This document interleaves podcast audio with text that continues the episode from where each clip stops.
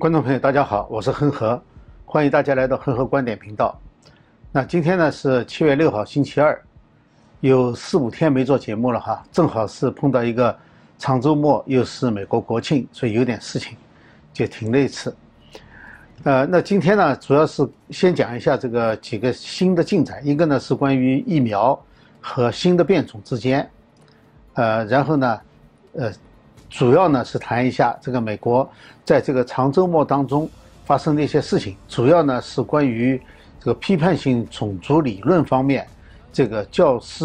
和家长之间，呃，有一个比较重大的事件出现。那我们呢重点先谈一下这个事情。好，先谈一下这个关于疫苗的事情哈。这个以色列呢最近呢有一个非常大的进展。我们知道以色列本来是全世界。疫苗接种最最全面的一个国家，因为它人口少，它又比较富裕又发达，它得到的呢是辉瑞的疫苗，呃，它已经有一半以上的人口接种过这个辉瑞疫苗两次疫苗了。那最近一一一段时间呢，它的这个德尔塔变种，呃，突然之间增加，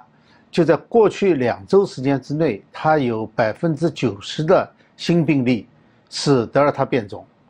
啊，那么。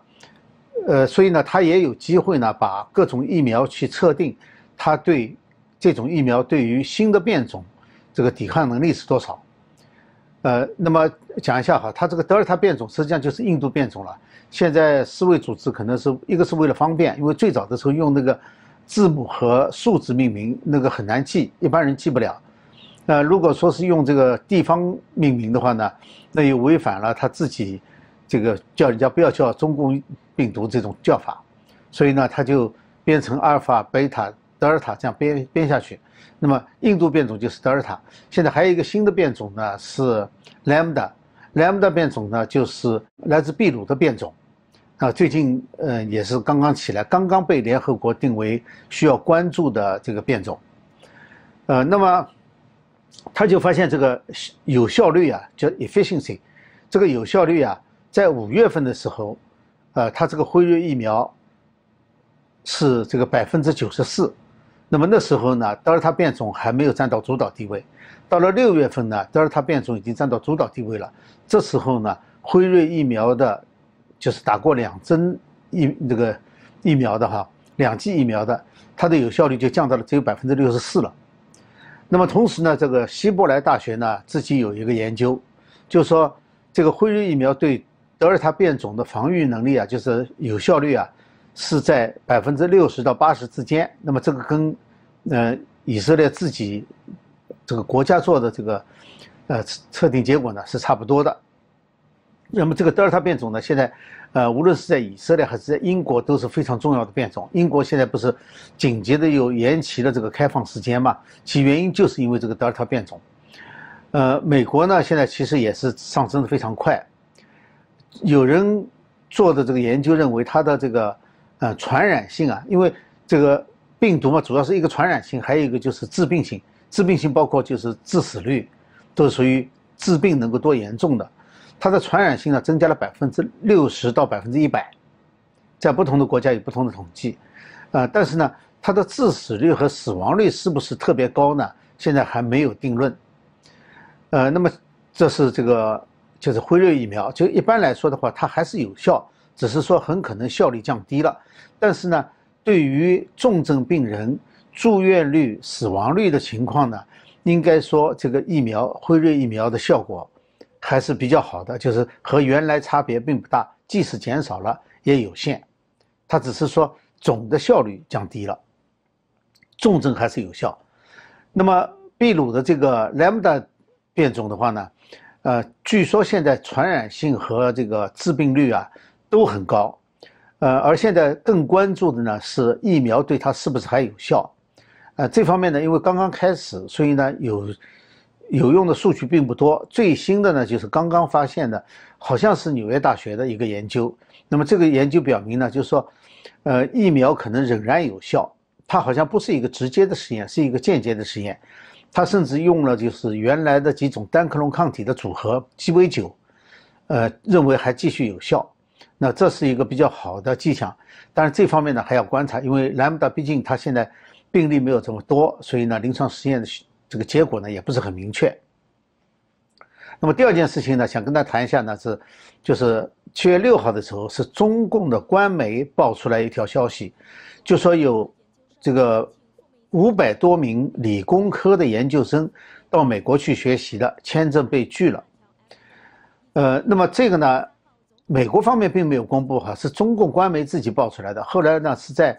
呃这个外交部的例行记者发布会上。啊，赵立坚呢做了一个回答，人家提问题嘛，他说中方对此呢严重关切，已经向美国提出了严重交涉。那么严正交涉呢，就是一个比较有趣的事情哈，因为给不给签证吧，是美国，它是一个主权国家，所以是它实际上是一个美国的主权问题，它愿给就给，不愿给就不给，呃，所以不存在一个严正交涉的问题，因为严正交涉的话，就是说你这件事情做错了。这个你谈不上做错。那么我就想看一下哈，就在这之前六月份，六月份的时候好像有过一个海外的调查，就是问了大概三百多个这签证被拒的这个中国的学生，就问他们原来是哪个大学的，发现呢绝大部分呢是来自八所中国的高等院校，哪八所呢？呃，北京航航空航天大学、北京理工大学。哈尔滨工业大学、哈尔滨工程大学、西北工业大学、南京航天航空航天大学、南京理工大学和北京邮电大学。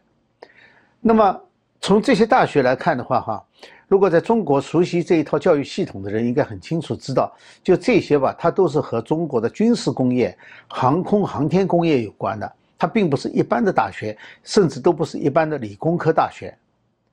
你看，呃，北大、清华就没在里面。呃，所以说这是跟美国呢，并不是说随机的拒签理工科的学学生，而是有选择的，特别是关系到这种高技术啊，是影响到美国国家安全的。因为如果是中国军方或者航天航空方面的，那当然就影响，就会对美国的安全、国家安全造成威胁。那么为什么以前不知道这个事情呢？因为这个政策呢，实际上是六月份的时候，就去年六月啊，呃，川普政府提出来的一个政策，就是，呃，拒绝一些理工科学生的签证。那么那些大学呢，也是那时候提出来的。呃，我觉得可能是因为去年六月份呢，一方面呢是疫情非常严重，双方的人员交往还没有恢复。那现在美国开放了，中国呢是严格的说已经开放了更长时间。所以说呢，两国的人员交往呢开始逐渐恢复，在这种情况下呢，那么签证就增加了，来读书的签证就增加了。那么这时候被拒的呢，可能也就被发现了，大概是这个原因。那么这说明什么呢？说明就是川普川普总统在任的时候，川普政府的这些保护美国知识产权、保护美国国家安全的一些政策呢，现在还在有效的实行。再继续实施，当然说不见得我们没有统计哈，比如说对于侵犯知识产权、盗窃知识产权的犯罪行为，有多少案例？似乎没有川普这个任期的后最后这两年啊多，那两年是非常多。那可能性很大的呢，是因为刚刚开始，呃，所以案例比较多。那么也可能呢，现在在执行方面呢，力度可能会有所减弱，因为最近我们也看到美国有很多大学联名写信。给美国政府要求说明这个政策，不要，呃，好像是要放松，嗯，不要去这个管太多，好像这个意思。呃，美国方面呢，他不会去宣布的，因为美国方面这方这种事情啊，它是政策定了，那么就是贯彻的问题了。在贯彻的过程当中，他不需要去宣传的。我记得以前在美国有两种人曾经被执行过。就是禁止入境的一个呢是计划生育的，呃，还有一个呢是侵犯人权的，特别是迫害法轮功的一些执行者，呃，他们是拒绝了这些人不少这样的人入境，但他们从来没有宣布过，呃，只是说在去讯问的时候呢，他们说，呃，是有这样的事情，我们已经拒了很多了，但是具体个案我们不讨论，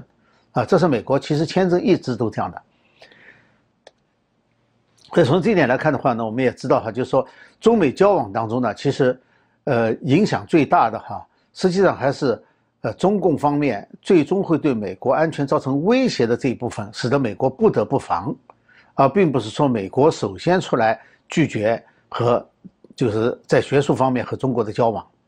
啊，这也看到就是他他拒签的主要是在研究生这一级，因为研究生嘛，他一方面人已经比较大了，而且呢，他已经有归属了。你像这些这些大学很多都是属于军队的，甚至有军方的学生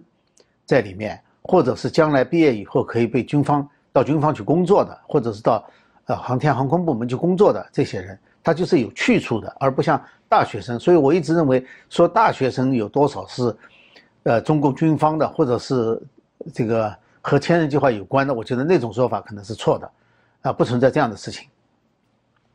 好，现在我讲一下这个美国这两天的事情哈，关于这个批判性种族理论方面的这个教学方面的，呃，我们曾经谈过哈，就是美国家长呢，在最近一段时间呢，是正在每个校区这个去争取取消这个批判性种族理论的教学，在学校里面，我们曾经介绍过一个华裔妈妈在。这个维吉尼亚州劳顿郡的这个发言，呃，后来劳顿郡还是继续，呃，曾经这个校董们还把这个家长给把警察叫来，把家长抓起来了，说是非法集会，呃，这在美国发生的事情啊，还不是在香港，不是在台湾，呃，不是在不是在香港，不是在中国大陆。那么这个上周末呢，另外一面的反应出来了，我们以前谈的都是家长在要求取消，那么要求取消的话，那么自然有人在推动。谁在推动呢？上个周末，美国最大的一个教师工会叫做全国教育协会 （National Education Association），呃，它大概有有很多成员了。他通过了一项决议，这项决议呢，就是要在教学大纲当中写入并且推行这个批判性种族理论的教学，还要还要宣传美国呢是黑奴建国的。这个一六一九项目，呃，我们待会儿会稍微提一下幺六幺九项目。美国是这样的，美国它没有全国性的中小学统统一教材，呃，所以呢，它不可能像中国样子的从上面发下来教材都是都是一样的。那么各个学区呢有很大的自主权，所以家长现在前段时间努力的呢是要夺回这个选区，所以我们可以看到很多录像啊都是在选区里面发言，很多人就上去发言。那么他们的对手是谁呢？就是各个校区的校董会。但是除此之外呢，其实还有一个更大的对手，就是什么呢？就是遍及全国的教师工会。因为校董会它毕竟是一个选区，你夺回这个选区以后呢，它的教学大纲还是要受这个教师协会、教教师工会的影响的。所以教师工会呢，在这方面是家长最大的对手。呃，那么我们来看一下哈。呃，当然，为什么这个教师工会会？他从这个教学啊，从大学开始的。你比如说，将来这些人要去当教师的，那在大学里面他受的所有的教育，在师范学校、师范学院受的所有的教育，都是这种极左的，呃，进步主义的、批判性种族理论的。那么他就很容易的把这种教学思想呢，贯彻到他平常对中小学生的教学当中去。呃，所以这是一个这个过程已经有很多年了。那么。以前我们没有谈过，就是什么是批判性种族理论。这个批判性种族理论啊，就是它有个基本的观点，他就认为美国呢是基本上是一个种族主义的国家。呃，所以呢，他需要去教育人民，去从种族的角度来对待美国社会和美国个人的活动，还有人与人之间的这个活动。就是说，你要从换一个角度，从从种族主义的角度去看。就是从从种族斗争、种族歧视这个角度去看美国的社会，那么实际上从这个角度来看的话呢，批判性种族理论它自我矛盾的，它本来就是矛盾的，啊，这是我的观点哈。因为，呃，这个它等于是要用种族这个角度去看待一切事情的话，那么它正好是种族主义的定义。因为反种族主义的话就是。就是要取消这个差别，而种族主义呢，正好是从差别入手，它并不是要解决这个差别。实际上，种族主义批判出这个，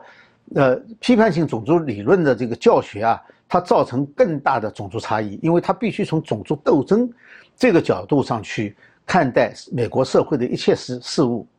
所以它这个理论就是种族主义的理论，严格的说。那么。这个理论，理论它就要有追随者，对不对？那么这个追随者他们的目标呢，就是要结束这个人们常规认为的社会上的好和坏，就是要改变这种好和坏的观念，是非的观念要改变，呃，要去除这个从客观角度来看事事物，就是客观真相，它要取消，要让所有的政策都基于这个种族，这是这个理论和这个实践的他们的目标。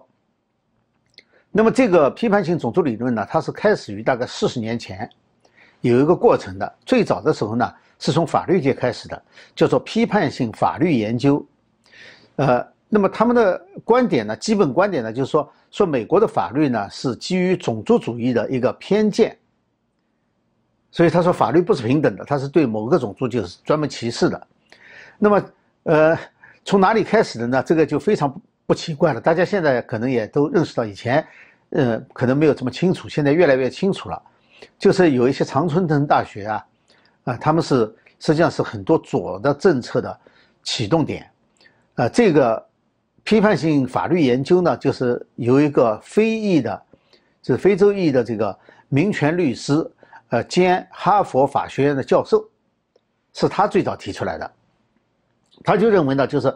常规的这个民权运动所用的手段啊。呃，包括抗议啊、游行啊、法律诉讼啊，呃，现在呢都已经不那么有效了，所以呢，需要和其他的手段结合起来使用。那么这些其他的手段呢，就有很多了。我就举一个例子哈，呃，就有一个人认为呢，呃，这这不是他了，这是其他人，就是慢慢的充实他的内容，就是说，呃，仇恨言论，因为这个仇恨言论呢，应该在美国呢，是他只要只要没有直接的结果的话。呃，它就是允许的，各种言论都是允许的，这就是言论自由的一个定义。因为谁去给你定什什么是仇恨呢？这就很难了。所以说要保护就要保护大家。那么这个批判性法律研究里面呢，就认为仇恨言论应该入罪，它不应该受第一宪法修正案的保护，因为第一修正案是保护言论自由的。所以我们现在看到，在美国大学里面哈，保守派的言论自由基本上是被剥夺的。哎，这就是这个批判性法律研究进化到批判性种族理论以后的结果。就是说，一部分人，他们就是说，一部分人的言论自由是不受保护的，呃，只有听他们的或者跟他们观点一致的才受保护，呃，这就是这派人的主要观点。那么到了这个一九八九年的时候呢，呃，是在一次会议上，这个批判性种族理论呢，这个名字就正式。被命名了，就自此以后，这个批判性种族理论就成了一个名词，很久了哈，一九八九年就开始了。那么这是一场运动，呃，有人说这是一场运动啊，这场运动呢，实际上是左派的学者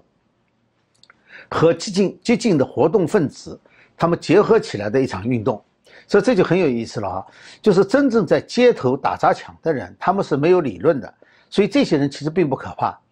最可怕的。是那些理论家，然后和政客结合起来以后，使得这种打砸抢呢，既有了理论基础，又有了法律保护，这就是美国的现状。那么从一九八九年以后呢，美国所有的这个机构哈，就是这个学术机构，都在研究这个理论。呃，最典型的呢，就是《纽约时报》的一六一九项目。那么这个项目呢，它是为什么叫一六一九呢？呃，它就是实际上就是说。呃，美国的历史应该从一六一九年算起，那一年呢，据说是第一个美国黑奴出现在美国土地上，而不是说从一九七六年开始。所以说，刚刚过一九七六年，刚刚过美国国庆嘛，呃，所以说这两个不同的观点就形成了两个完全对立的项目，一个呢是一七七六项目，一七七六项目呢就是一七七六委员会啊。实际上是主张美国的传统的，就是美国的独立啊，美国的国父所建立的这个这个国家，他们的宪法，他们的独立宣言，就这个系列。那么另外一个系列呢，就是相对的，就是这个一六一一九这个项目。那么这个项目呢，是被很多美国教育机构接受了，而且是放到他们的教学大纲里面去。那么川普在的时候呢，是试图取消这个。一六一九项目，而且呢，成立了一七七六委员会。那拜登上台以后，马上把一七七六委员会给解散了，啊，就这么个事情，又重新引进一六一九项目。那么，所以这个项目呢，它主要的观点呢，就是美国的历史是一个黑奴的革命史。中国人听起来很熟悉哈，跟阶级斗争一样。呃，所以我们这里就要说一下哈，就是其实学校里面用批判性种族理论呢，已经不是一个新鲜事了，已经有很长时间了。新鲜事是什么？是这个家长们认识到了这个是一个非常严重的问题，知道了它的后果，它的危害有多大。然后呢，家长们开始组织反击了，并不是说这个事情现在才有的，是现在家长反击了。呃，而且尤其是通过大选以后，大选以后大家就认识到，可能这件事情不是靠哪一个人、哪一个领领袖或者英雄能够解决的，是要靠每个人的努力的。而且尤其大选结束以后，人们更认识到这件问题的严重性，就是美国人民的醒悟觉醒啊。它是通过一些严重的事件的，就像第二次世界大战的时候，通过珍珠港被袭击，美国人才觉醒起来，才爆发出他潜在的巨大的能量。我想今天的情况也有点类似哈，所以说很多事情是在大选结束以后才真正开始的。现在大家都想加入了，美国情况怎么样呢？美国全国成立了。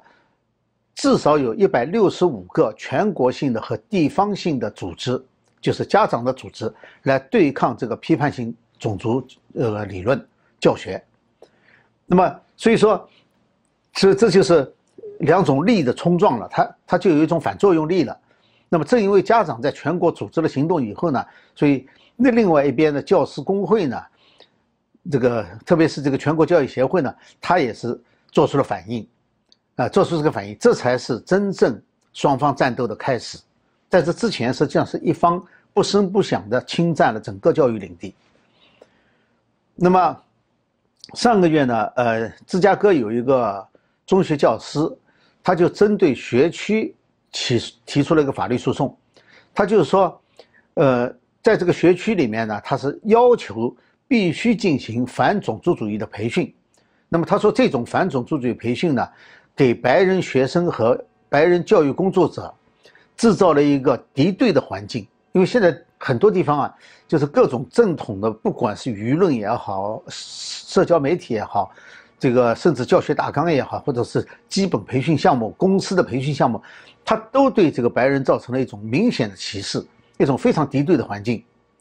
呃，那么他认为呢，就是学校的反种族主义的这个教学和批判性种族理论呢。是违反宪法的，这已经出现了很多这方面的诉讼，这只是其中的之一。那么我不久前呢做过一个节目哈，呃后来有留言，有人留言呢，就是说说批判性种族理论呢，它不是马克思主义的阶级斗争理论，这两者是不一样的。呃，那么这两者他说不应该进行比较。呃，我个人倒是持不同看法，因为我当时就说，因为他当时是不同意我的观点。我认为这两者也分着非常多的相像的地方，那么值得进一步说明。首先，这两者是一样的，就是说马克思主义中国革命呢，它讲的是阶级斗争史，就是说，呃，整个人类历史，马克思认为哈，整个人类历史就是一部阶级斗争史，只是在不同的人类发展阶段呢，它的这个阶级对立的两个阶级不同，就是说表现形式不同，但性质是一样的，都是压迫者和被压迫者。呃，那么这个理论呢，实际上它就否定了整个人类的历史，因为人类历史其实不是阶级斗争史，他彻底否定了，在这之前没有这种说法，在中国农村根本就没有这种说法。我下乡的时候学到的哈，首先就发现了，就中国的农民啊是没有任何阶级斗争观念的，这完全是中共强加的。中共到了一个地方以后，他首先依靠的是两种人。一种呢，就是他自己的党员里面，当地人来自当地的，就当地富豪或者是著名的人士，他们的子女在外地读书，接受了共产主义思想，这是一种人。他们回来以后呢，借助家族的政治影响力来推行共产主义。另外一种呢，就是村子里面的二流子。这就毛泽东说的痞子，所谓痞子运动就这样的，因为农村里面你总每个村子啊，总有这么一个到两个，或者一家到两家，这种游手好闲这种人家，那么因为游手好闲，在农村里面他就他不可能富嘛，所以都是赤贫，特别穷的，特别穷的，非常非常少。但是呢，这种人能破坏力极大，这就是中共革命所依赖的对象——痞子。真正的中国农村大部分地区，他巨富和赤贫这两极都非常少的，大部分都是自耕农。一般乡绅哈和农民实际上就是一家人，无冤无仇，大家都很好的。所以在农村的时候，经常搞忆苦思甜。那时候正好文化大革命时期嘛，忆苦思甜。我在好几个地方发现有几个特点，大家没有到过那个地方可能不知道。第一，忆苦思甜能找出来可以按照中共的标准进行忆苦思甜的人非常少，平均一个村子找不出一个来。有的方圆几里路才能找出一个符合中共贫下中农、苦大仇深的标准的，只能找到一个。所以这些人呢就特别热，就到处请他们去演讲，每个村子去啊，这个哪个公社开会也请他，请来请去就这一个人，就就是没有，你知道吧？然后呢，这些人一去讲的时候呢，他往往就讲讲讲就讲过头了。呃，我在好几个地方亲耳听到的说。说旧社会日子很难很难过啊，旧社会苦啊，多苦啊！就告诉你们，就跟五八年差不多。这说明两个问题：第一个问题是广大农民并不知道旧社会有多苦，因为他们的生活并没有那么苦。那么怎么比呢？人人都经过五八年大跃进以后造成的五九年、六零年和六一年的大饥荒，所以说用那个比呢，人们才有体会。这就是为什么要跟五八年差不多。其实不是五八年了，是五九年开始的。呃，这就是一点。那么另外一点呢，就是他一形象化，一说大跃进，大家都明白了。啊，这就是说明了这个这个问题。那么再一个呢，也就是说，呃，居然人家拿他没办法，因为这种话在当时应该属于反动言论的。但是呢，因为中共的阶级路线，它是属于这个赤贫，它又能进行一股思甜，你可不能把他也打了，你不能又打地主又打又打反地主的人，所以呢，没有办法。只能去劝他不要说，但他说说说说说高兴了就忘记掉了，又这么说了，呃，就这么个故事。那么批判性种族理论在美国呢，其实也是一样哈。我们讲在马列主义在中国是这样的，其实在美国呢，它也是，就是他把这个美国的历史说成一部种族斗争史，而且种族斗争呢是。就跟这个毛泽东讲，中国的历史是农民起义史。其实农民起义史啊，农民并没有改变，农民起义他没有思想指导，没有理论指导，他就是改朝换代，他并没有改变中国没有阶级斗争这个事实。呃，这个马克思主义它就是有一个理论出来了，那么到了这个美国呢，它就是一个阶级斗争史，所以这就是一六一九项目最典型的、最主要的核心。就是说，他这里也有压迫者，和马克思主义理论一样的阶级斗争理论是一样的，他也有压迫者，也有被压迫者。那么他所说的压迫者呢，指的就是白人；指的被压迫者呢，指的就是黑奴，是这个意思。所以说，他认为这种斗争，黑奴的革命才是推动美国历史发展的动力。啊，这就跟毛泽东讲农民是发展历史动力是一样的。另外，他们一个手段是一样的。大部分人啊，无论是在中国还是美国，他都没有经历过系统性的阶级斗争或者是种族斗争这种迫害，他没有经历过，所以他不知道。那怎么办呢？就是靠教育。那前一段时间呢，我们看到有一段录像哈，就是这个，呃，Georgetown，就是呃乔治城大学，就华盛顿 D.C. 乔治城大学那个学生组织呢去采访，采访呢就发现有很多美国大学生呢。就是羞于自认是美国人。那么，这里呢有一个